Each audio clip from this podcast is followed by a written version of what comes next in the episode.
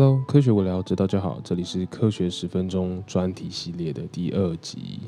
那听到这个不一样的背景音乐，大家就知道，可能我今天不是报音新闻了，没有错。那现在时间呢是六月二十三号的半夜一点半，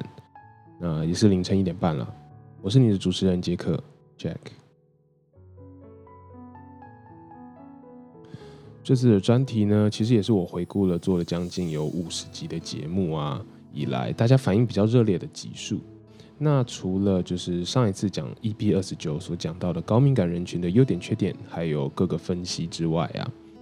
未来科学主题类也会就是近期也会推出新的第四集，那希望大家多多期待一下。那这次偶然我看到了一个主题，然后这个主题其实也是我在就是自己一个饮食改变路上存在一些疑惑，然后算是一个大灾问这样子的感觉吧。好，那这次我们来讲讲加工食品的科学，还有嗯历史背景故事吧，比较不一样这一集，比较有点偏人文社会。对，好，那加工食物的历史渊源呢，其实可以追溯到大概有四十万年以前。当我们祖先开始使用火，然后把肉煮熟之后呢，开始出现了就是有点像食品加工的这个动作。其实煮熟了就算是一个加工。那到了农业时代，大约是一万到一万五千年前，人们开始正式用除了火之外的方式去加工食物，像是利用发酵产产出我们熟知的酒精类的饮料啦、优格还有乳制品，或者是利用谷类磨粉及发酵创造出了面粉跟面包。更进一步的，我们利用了高盐高糖的方式去腌制肉品，去。延长肉的保存期限，不仅仅是增加了这个食物的功能跟它的保存性，加工食物更让食物出现更多的一些风味，像我们刚才讲到的高盐高糖或者是酒精，也使人类呢第一次可以把食物储存很长一段时间，甚至过冬。那撑过寒冷的时期有什么用呢？因为在以前的时代呢，可以扩展领土嘛，就是以前都是王国时代、城堡时代。那他们出去军队呢，就代表可以带着这些加工的食物，更长的时间到更极端气候的区域去拓展他们的领土。对于人体本身来说，加工过的食物啦，包含你打碎、切碎、煮熟这样子，其实是更方便人体去吸收这个养分。用火将食物煮熟，对于人体来说省下了很多能量在咀嚼方面，那加速了人类的进食时间。又可以就是消去一些细菌污呃细菌感染的风险，那多出来的时间呢，就成为了额外祖先呃额外的时间，多出来额外的时间就可以让祖先们拿去寻找更多的食物，或者去吸呃想去创造更多的方法，更多的工具，增加思考的空间，加速了我们农业时代到狩猎，然后到转换的这个过程。那到底是什么样的原因，什么样的契机，让我们现在对加工食品有种就是听到加工食品就觉得好像对身体不太好，有种讨厌的感觉呢？那什么时候加工食品慢慢变成了高脂肪、高糖、高盐的高卡路里食物呢？回归到加工的初衷，像我们刚刚有讲过的，都有非常明确的一个目的性。加热加盐是为了要让食物软化，消除细菌。碾碎烘焙是为了让食物更有营养，然后加上可以让它更容易被我们所消化。因为人体的身体啊，人类身体其实很难从小麦谷物类直接的，就是你咀嚼它，然后直接收收吸取这些营养。但是利用发酵跟磨粉加工呢，我们可以转换这些低卡路里的食物，因为你没有办法消化嘛，变成富含卡路里的淀粉，这样子一个东一个转换的过程。那腌制呢，这个食品加工的方法加速了这个罐头的产生，让我们可以。把这些容易腐败的肉类、容易腐败的水果去保存更长的一段时间。时至今日呢，很多加工食品，我呃，我们都知道，其实对我们身体健康有害的。不过以前其实做出这样的加工食品或者是饮品，都有一些目的导向。举个例子，在两百五十年前的大英帝国时期，当时是一个大航海时代嘛。英国的海上贸易啦，跟海军都非常非常有名。那在船上，他们的水手呢，发现说，如果要让长时间的航海，呃，要出就是出去长时间的航海，需要好好的去保存食物，然后要好好的去保呃保存这个干净的水可以喝，因为海水不能直接喝嘛。那干净水的储存方式呢？其实以前在船上就是用木桶，那木桶很容易腐坏烂掉，那导致说就是干净的水可能没有办法保存很多，所以他们开始利用蒸馏跟发酵的方法去做出了酒，然后尤其有名的就是 rum 莱姆酒。也就是随手开 party，我们现在看到像是电影啦、神鬼奇航啦，不管是怎样开 party 最常喝的那种带有特殊香味的一个 rum 莱姆酒。那我自己本身啦是很喜欢用 rum 去调酒，像是呃 rum and coke 就还蛮刚好符合今天的主题。那为什么 coke 符合今天的主题呢？我们接下来就要讲到了。很久以前有一位名名字其实叫做很有趣的人，他的名字就叫 Sandwich 三明治先生。对，那他跟一位叫做 Joseph Priestley 的化学家做出了气泡饮料。那我们就叫 Priestley，因为我们之后会一直讲他，我们叫他 P 先生好了。这个 P 先生这个是一个化学家，那他们他跟 Sandwich 三明治先生一起合作去做出了气泡饮料。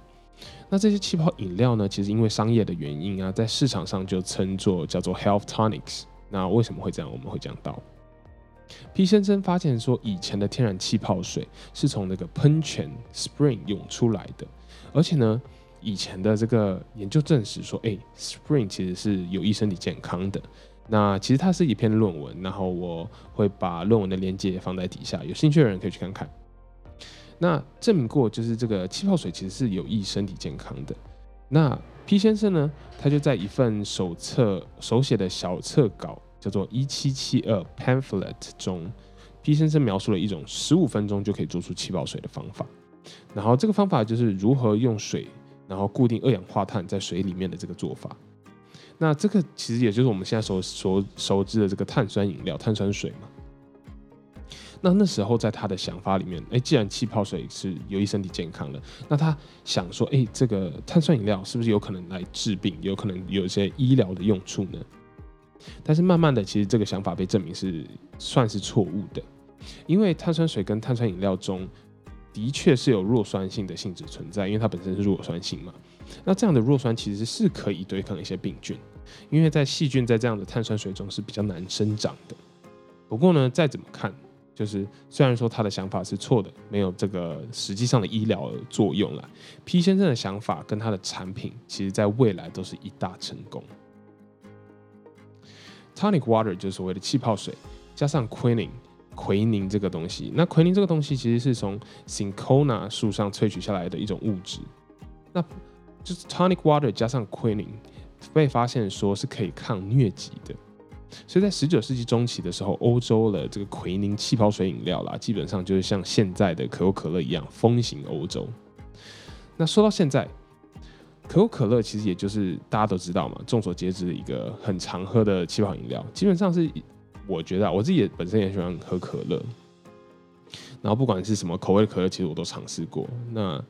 呃，其实可口可乐早就失去了一个它原本可以治病的这种目的。那它加了糖啦，加了各种化学呃口味，然后香料，那变成了一个对身体主要是糖分的原因。它从一个呃可以治病的气泡饮料，变成说对身体产生负担的饮料。那就像是早餐的麦片啦，现在的牛奶巧克力，现在的乳制品，然后加工肉品，甚至是就是我们最爱吃的冰淇淋，其实它都已经失去原本我们之前所讲到。一开始加工食物所出现的这个目的性，那我们又是怎么达到这个地步的呢？其实我自己想来尝试一点不一样的，也想试试看，就是我最新那个 First Story 新的平台功能了。所以我们就休息一下，在这边休息一下，听段轻松的音乐吧。好，接下来我们就来讲讲可口可乐吧。看到气泡水的成功模式，很多食品公司啊、饮料公司开始去寻找类似的加工方法，去做出食品或饮品。从 cola 那一种坚果中提炼，就是可乐果，它一种坚果，然后它提炼出来的物质加，就是有点像是咖啡因这样子的物质，创造了 cola 这个名饮料的名字。而其实可口可乐，如果大家有看老高的话，可能知道了，就是 Pepsi Cola 其实是比较更先使用 cola 这个名字的呃饮料。一八九零年被创造出来，其实它作用是为了要增加我们消化食物的效率啊，Pepsi。为什么 Pepsi 呢？其实就是从 Pepsi 这个消化酵素的名字取，就是转过来的。所以 Pepsi 百事可乐其实一开始就是有目的性的，有点类似药物的用途，可以增加我们消化食物的一些效率，然后有点像是帮助一些消化不良的人去做一个消化更好的改良。而 Coca-Cola 是从 Cola nut and Coca leaves 骨科叶跟可乐果萃取出咖啡因，跟有点像类。肋骨科碱的这个成分，其实就也不是肋骨科碱，就是骨科碱了。那只是它就是比起我们提纯出来的那个毒品要来的，其实很多很多很多很多，而且是偏向是呃更天然的一点，呃一个一个骨科碱这样子。第一个可口可乐的广告呢，其实是打着就是 Ideal Brain Tonic Water，理想的大脑气泡补给水饮料，真的非常。呃，怎么样？positive 非常正面的一个饮料标语嘛。然后他用这样的标语呢，在十九世纪就其实已经造成了就是旋风，已经造成一个流行。那它具有提升醒脑的作用，所以当时啊，非常非常多的工作人员啊，非常多的工厂，因为那时候工业时代非常非常盛行，非常卖的非常好。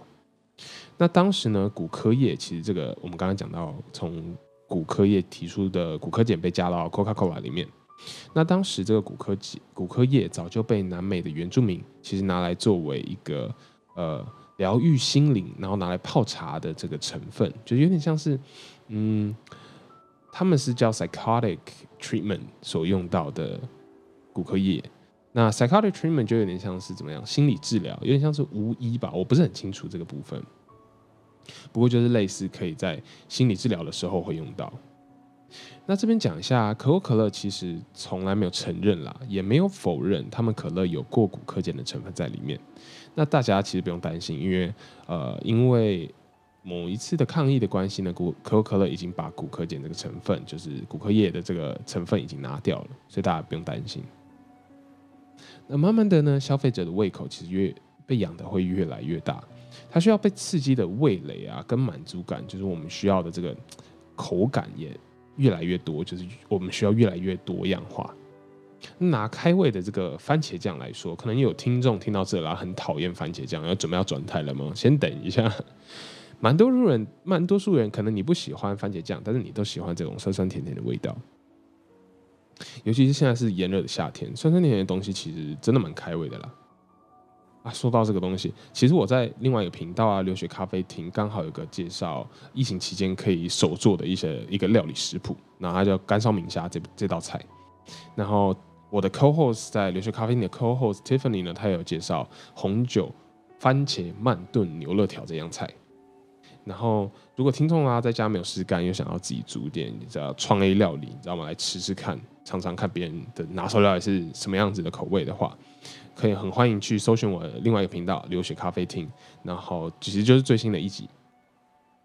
那还有很多其他频道，这次同时串联了这个活动，所以他们都介绍了很多自同自己不同的拿手菜。那也可以趁机，大家都可以去看看哦。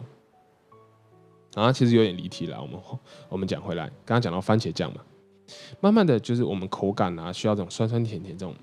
特别的口感，就需要越来越需求越来越大。亨氏番茄酱就这样成功了，亨氏番茄酱就打入了民众的市场。到现在，其实我觉得啦，我没有实际去查，但是我觉得最广泛使用的番茄酱品牌应该就是亨氏，因为毕竟麦当麦当劳全世界麦当劳都是用他们家的番茄酱。随着科学的进步呢，慢慢的食品公司想说，哎，能不能不要用原本的原料，我们用合成的方式做到原本的口感跟原本的口味，那降低成本的同时，我们还可以保有原本那个大家喜欢的味道呢？University of Sao Paulo 是一个巴西的教授，叫叫 Fernanda r a l p h e r 这个营养学的教授，他说，其实问题就在于这半个世纪以来，加工食品的技术技术呢不断不断提升，不断高速的进步，导致一个东西出现叫做超加工食物的出现。那我们等下会讲到超高加工食物的定义。超加工食物呢，甚至连食品都食物都没有，都称不上。全部就是由人工合成的物质所做出来的。好，那超加工食物是什么呢？这类的加工食物，我查了一下，有的只含有食物本身一点点的成分，或者甚至没有任何天然食物的成分。全部或者大部分都是由人工化学而成的物质。那这样的加工食物就被称作为超加工食物。为了要增加食物超加工食物的这些口感啦、颜色好看啦，或者是它怎么端一端的这个这个 texture 很棒，很多时候呢，加工会加入一些呃化妆品，甚至化妆品会用到的成分，使用色素啦、增强剂啦、调味剂之类的，为了让平平常可能就是平淡无奇的食物出现很多不同种的味道。那他们可能有有的有抗氧化的成分，有的没有，或者是有有健康的化学成分，健康的化学成分在里面，有的没有。那这些天然就是食物本身它天然的维生素、营养素呢，其实在加工的过程中很有时候就被就被夺走了，就是就被消耗掉了。所以我们有时候看到加工食品上面说有包含人工的维生素或者是铁质，其实都跟天然的维生素跟铁质有相差。那这个相差呢，我们甚至没有办法去利用，没有办法去吸收很多就是人工所做出来的那些添加物。那我们刚刚讲到的可口可乐，大家喜欢的其实不是气泡的成分，就像是里面的这个骨科碱跟其他秘密的物质。那么发现什么？其实当初可口可乐会风行的这个骨科碱跟它的 cola nut 所萃取出来的东西，其实都是从天然的东西萃取而来的，所以不并不是人工合成的。所以其实我觉得人呢，他其实会人人类其实会偏向于一个天然的摄取，其实是对于身体是更好的。我们会偏向那里，也就是导致我们现在心里听到加工食物啦、人工添加的品、人工添加物质，会让我们心里产生有点害怕或者是讨厌的感觉啦。好，另外一个故事呢是巧克力。现在巧克力跟原本的功能功能嘛，就是原本的呃。最初的那个模样其实相差了十万八千里。很久很久，远古时期的中美中盛产可可豆，当时的人们用可可豆去煮成热可可，然后那时候热可可超难喝，又苦又难喝。那当时的可可豆其实并没有就是像我们现在被磨成粉啊，变可可粉，然后拿来做成巧克力，而是煮完可可豆之后的饮料拿来喝。那这个饮料呢很特别，它有分三层。第上层呢会出现可可油，就是你煮一煮会把那个油给煮出来，然后中间呢就是热可可，然后底下呢都是豆渣。这样的分层呢，其实我们是从中美洲的一些古迹上面所看到的，然后我们才发现说，哎，原来他们是第一个。我们分析了他们那个杯子里面这个哎分成三层的这个样子呢，去去做一些呃质谱仪的侦测啊，或者去分析一下它的物质，才发现哎是热可可。所以他们才知道哦，原来中美中是第一个把可可豆拿来做成饮料的这个民族。而且更特别的是，这些容器呢，当时发现热可可这样的饮料，这些容器是被拿来作为祭祀祭祀的时候才会就是现做出来的这个饮品。那阿兹特克人呢，将可可豆提升到另外一个层次，他们将可可饮料变成就是有点像冷的，让它固化，然后加上一些香料，变成一种食物。上面的那层油脂就是可可油脂呢，分离了之后呢，他们把豆子弄干，然后磨成粉，可以让他们更好的去运输，然后更好的保存。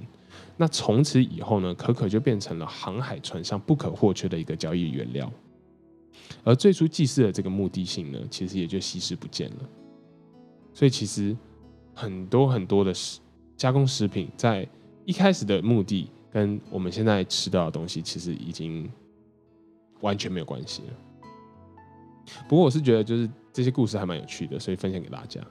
那一八四零年的时候，出现了第一个世界上第一个巧克力棒，就是可可粉加上糖加上可可油脂混做出来凝固之后的甜点。然后从此，可巧克力棒就变成了一个非常大家喜欢的一个甜点大卖。好，我们讲了很多，嗯，有点偏向。比较不好的那一面吧，我们现在来讲另外一面，食物加工的好。其实呢，很多食品加工之后可以减少食物的浪费。很多我们不喜欢吃，或者是我们觉得，呃，一就是原型食物，原本我们可能不会去吃的东西，加工过后呢，会让我们更愿意去吃它。食物的营养成分加工过，其实可以就是增加被我们人体利用的效率。像是之前讲到的，煮过之后呢，可以让我们咀嚼能量省下来。那省下来这些能量能更多于提升整体社会价值的，呃一个一个改变，甚至说就是食物加工这样的过程，它促进了我们整体人类的进化。有人统计过呢，在六十年内，人们准备一顿饭的时间从一点五个小时降低到不到半个小时。这样的时间成本，这样省下来时间成本，其实帮助了很多需要更更长工时的人，去有更多的心力花在工作上。那这边有一句话，我想分享给大家：It is not only why we process food, but how we process food that has changed dramatically with time。重点不是在我们怎么加工食品，而是加工食品的模式因为时间的推移而出现了重大的变化。所以，不论呢，我们要把这些时间省下来用在哪里，降低成本，然后达到效益有多少？不可否认的是呢，加工食品的确符合人类进化的需求，不然我们就不会往加工食品，就是超加工食品的方向走了。那刚刚说过的糖，其实这个糖的添加呢，对于身体是一个最大的伤害，却也是加工食品最常出现的物质。那你可能会疑惑，为什么我们一定要用人工做成的糖，而不用天然的蔗糖或者其他果糖呢？其实我们也用，不过在超加工食品成为主流的现代社会底下，糖是一种化学合成成本极低，但是又可以卖很大量的一个食品添加物。基本上什么不好吃的东西，你加上糖，你就可以骗过你的味蕾，可以多多卖出一些不好吃的东西给消费者。所以糖呢，变成了一个很不不可或缺，提升食品的质量啦、颜色，或者是保保护食品让它不坏掉的一个重要成分。你可能听说过水果的确含有很多糖分，但是就是分析过后呢，这样天然的果糖能提供的甜味效果远远不及我们人工合成的甜味剂、人工合成的糖所给的这个甜度。那糖的这个广泛滥用底下，现在社会要逃离糖、油、盐这样不健康的成分，其实需要非常非常长的一个时间。一方面呢，就是人的口味其实已经被宠坏了，我们已经习惯这样的加工食品，习惯了高糖、高盐、高油的这个。炸鸡啦、蛋糕啦、冰淇淋啊、炸薯条之类的。另外一方面呢，要使用天然的成分去取代这些呃糖、油、盐这些我们加工的添加物，而且又要保持各个口味口味的情况，其实非常困难。我们只能希望说，未来呢能找到比较健康的方法，去做出这些呃去替代这些超加工食品，用一些天然的东西去替代。那其实我这边想到一个例子，就是呢，已经出现的叫做 Beyond Meat，不知道在台湾人大家有没有试过？我觉得台湾可能比较少人发现，或者是呃还没有，就是因为它成本比较高。那什么是 Beyond Meat 呢？Beyond Meat 其实就是植物，呃，植物把它做成像是肉饼一样，所以它就是超过了肉 Beyond Meat。那它就是利用植物中的蛋白啦，或是糖类去想办法去提炼、纯化出我们加工食品所需要的成分，也就是我们原本可能是用牛肉做成的肉饼，我们想办法用模仿口感的方式，用人工改良的方式去让植物中提出来的蛋白有差不多的口感。那其实这是一个未未来，我觉得是一个非常好的一个研究方向，可是也是要非常长的时间，然后非常多的人力。非常多的研究经费去投资在这个上面。那这边想跟大家分享一些小知识或者是误解的部分冷冻蔬菜的营养成分啊，其实跟现采的蔬菜是一样的，所以并不会因为冷冻而造成营养成分的流失。我觉得这是一个蛮有趣我看到的一个小知识，想要分享给大家。还有呢，某些程度下营养低的食物啦，加入人工呃的维生素。呃，人工合成的叶酸或者是钾离子，其实很可以很适当的去增加营养素的。食品加工不断的在推陈出新，重点是消费者有权利被告知这个食品经过了什么样的加工处理，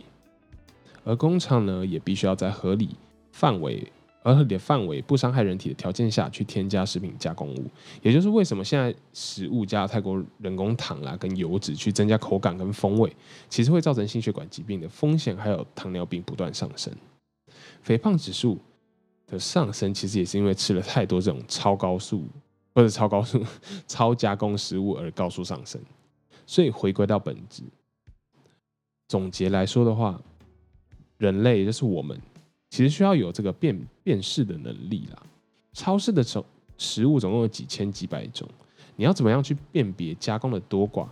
添加哪些成分是人工糖、人工油脂、高盐的成分？是我觉得我们都必须要去学习的能力。尽量选择加工步骤少，然后保有食物原型的成分的样貌，其实才是最健康的选择。今天的科学十分钟的专题加工食物就差不多讲到这，那希望大家会喜欢这样的主题。那我们就下次见啦，拜拜。